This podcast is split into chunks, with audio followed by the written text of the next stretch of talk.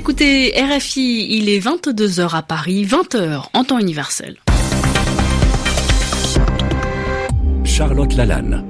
Bonsoir à tous, bienvenue dans votre journal en français facile, présenté en compagnie de Zéphirin Quadio. Bonsoir Zéphirin. Bonsoir Charlotte, bonsoir à toutes et à tous. À la une, la guerre est déclarée entre Donald Trump et les démocrates.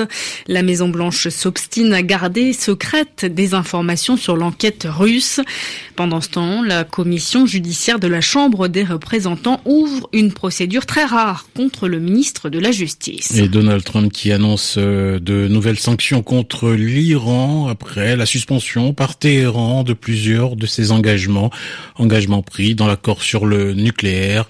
Tour d'horizon des réactions internationales dans ce journal. 20 ans à la tête de l'État de Djibouti pour Omar Ghele en quatre mandats. Qu'est-ce qui a changé? Espoir et déception aussi côté opposition, vous l'entendrez. Enfin, le bébé Success s'appelle Archie, j'espère que je le prononce très bien. Le prince Harry et Meghan Markle ont présenté leur fils au public aujourd'hui. Le journal. Un journal. En français facile. En français facile. Rien ne va plus entre Donald Trump et les démocrates. Le conflit s'envenime, c'est-à-dire qu'il s'aggrave. Une nouvelle étape a été franchie ce mercredi. Le président américain a refusé formellement de transmettre au Congrès les informations sensibles sur l'enquête russe. Donald Trump met en avant pour cela le privilège de l'exécutif de s'opposer à la publication de certaines données. Et au même moment, la Chambre des représentants lance aujourd'hui une procédure très rare puisque c'est une motion de défiance contre le ministre de la Justice. Bref, ces dernières heures, on assiste donc à un duel au sommet du pouvoir, duel entre l'exécutif et le législatif. Anne Corpet. Chaque camp accuse l'autre d'abus de pouvoir. La Maison-Blanche refuse de transmettre l'intégralité du rapport Mueller, mais aussi de nombreux autres documents réclamés par les démocrates, dont les déclarations fiscales de Donald Trump. La présidence qualifie ces demandes d'illégales et estime ne pas avoir d'autre choix que d'activer ce fameux privilège de l'exécutif pour éviter de s'y soumettre.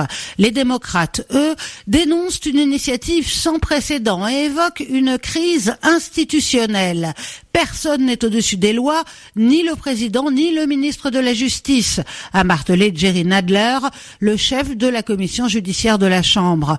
La commission qui s'apprête à voter une résolution pour qualifier l'attitude du ministre de la Justice d'outrage au Congrès après qu'il a refusé de divulguer l'intégralité du rapport Mueller. C'est donc bien une guerre ouverte entre l'exécutif et le Congrès, un conflit qui devrait en toute logique se terminer devant les tribunaux, ce qui permettra à Donald Trump de gagner du temps avant de se voir éventuellement contraint de produire les documents exigés par l'opposition. Anne Corpet, Washington, RFI. Donald Trump qui n'a pas perdu de temps en revanche pour réagir sur un autre dossier, celui du désengagement de l'Iran sur plusieurs points de l'accord sur le nucléaire. Oui, alors que le président américain s'est retiré de ce texte il y a pile un an unilatéralement, c'est-à-dire de sa seule initiative, il condamne aujourd'hui le chantage iranien et il annonce de nouvelles sanctions contre le secteur minier et l'acier provenant du pays. Londres, Paris et Berlin regrettent les annonces de Téhéran. Les Européens demandent le respect de l'accord signé en 2015. Autre ton, par contre, à Moscou, la Russie se montre beaucoup plus compréhensive vis-à-vis de l'Iran. L'Iran poussé à bout, selon le Kremlin, par les États-Unis. À Moscou, la correspondance de Daniel Valo.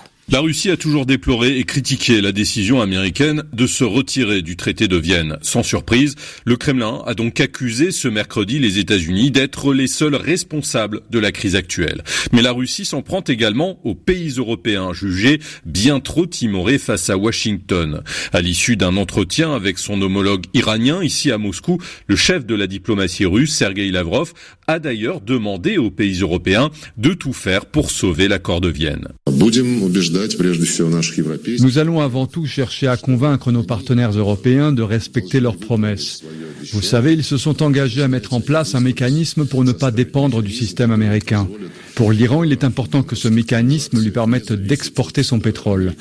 Nous soutenons cela, mais ce mécanisme qui a été créé par les Européens n'a pas toujours été mis en route.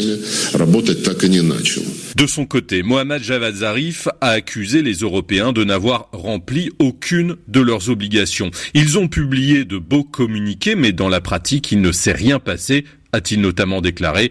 Tout sourire aux côtés de Sergei Lavrov, le chef de la diplomatie iranienne n'a pas manqué de remercier la Russie pour le soutien qu'elle continue de lui apporter. Daniel Valo, Moscou RFI. La France appelle à un cessez-le-feu sans condition en Libye. Après la visite du chef du gouvernement d'union nationale reconnu par la communauté internationale, Fayez al-Sarraj a reçu à l'Elysée ce mercredi, alors qu'en Libye, l'offensive du maréchal Haftar se poursuit contre les forces du GNA à Tripoli. Emmanuel Macron rappelle qu'il n'y a pas de solution militaire au conflit libyen. Euh, et le président euh, français euh, rappelle aussi qu'il faut protéger les populations civiles et il renouvelle son soutien à Fayez el-Sarraj. Les journaux en français facile. Les jeux sont faits en Afrique du Sud. Les bureaux de vote ont fermé il y a une heure. Les Sud-Africains ont voté pour les élections législatives et régionales. Pas beaucoup de suspense cependant puisque l'ANC, le Congrès national africain, reste le grand favori.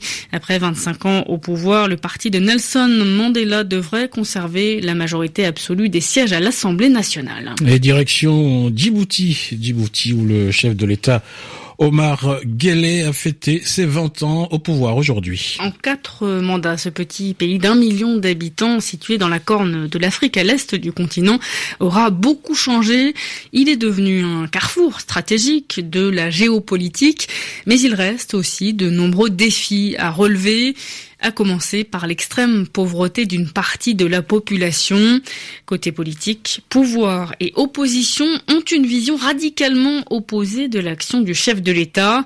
Le jour et la nuit en somme. Sébastien Lemette. Pour l'opposant Adan Mohamed Abdou, la présidence d'Ismaël Omar Guelleh a entraîné non pas un progrès, mais une régression. Les gens attendaient un changement à son arrivée, mais cet espoir a été réduit à néant. Ça a empiré sur tous les plans, explique-t-il. Une vision aux antipodes de celle du pouvoir. Oumed Daoud, porte-parole de la majorité présidentielle en Europe, accuse l'opposition de mauvaise foi. Il parle d'un pas de géant sous la présidence d'IOG. Il cite en exemple le développement du scolaire et les 10 000 étudiants inscrits à l'université. Ils étaient à peine 400 en 1999.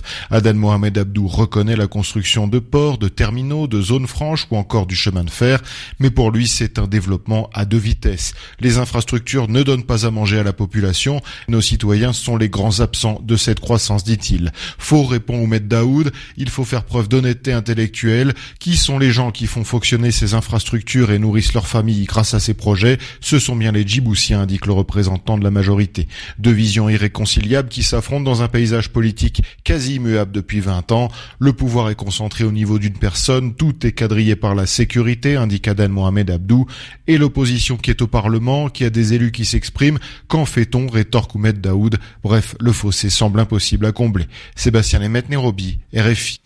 Un Royal Baby nommé Archie, Charlotte. Et voilà le prénom du fils du prince Harry et de Meghan Markle, Archie Harrison Mountbatten Windsor. C'est le prénom complet du huitième arrière-petit-fils de la reine Elisabeth, le bambin qui a été présenté au public ce mercredi. Le récit à Londres de Muriel Delcroix. Les fiers parents sont apparus dans le très impressionnant hall du château de Windsor, Harry en costume gris clair, portant dans ses bras un petit garçon endormi, à peine visible, emmitouflé dans une couverture blanche et portant un bonnet assorti, enfoncé jusqu'aux yeux. Meghan, en robe blanche et perchée sur des talons vertigineux, a donné ses premières impressions en tant que maman. C'est magique, incroyable, j'ai à mes côtés les deux plus formidables garçons au monde, donc je suis vraiment heureuse, a commenté l'ancienne actrice américaine, à propos de ce petit garçon qui a déjà du poil au menton, a plaisanté Harry, avant d'ajouter que le bébé changeait de jour en jour et que le couple souhaitait passer ses premières heures spéciales avec lui et le présenter au reste de la famille. La reine Elisabeth et son mari, le prince Philippe, sont d'ailleurs les premiers sur la liste de visiteurs. Contrairement à la tradition, le bébé a été présenté au monde de façon plus intimiste puisque seuls deux photographes et deux équipes de télévision, l'une britannique, l'autre américaine, ont été conviés à venir découvrir le bébé à l'intérieur du château. Muriel Delcroix, Londres, RFI. C'est la fin de ce journal en français facile. Merci à vous, Zéphirin Quadio. Il est 22h10 à Paris.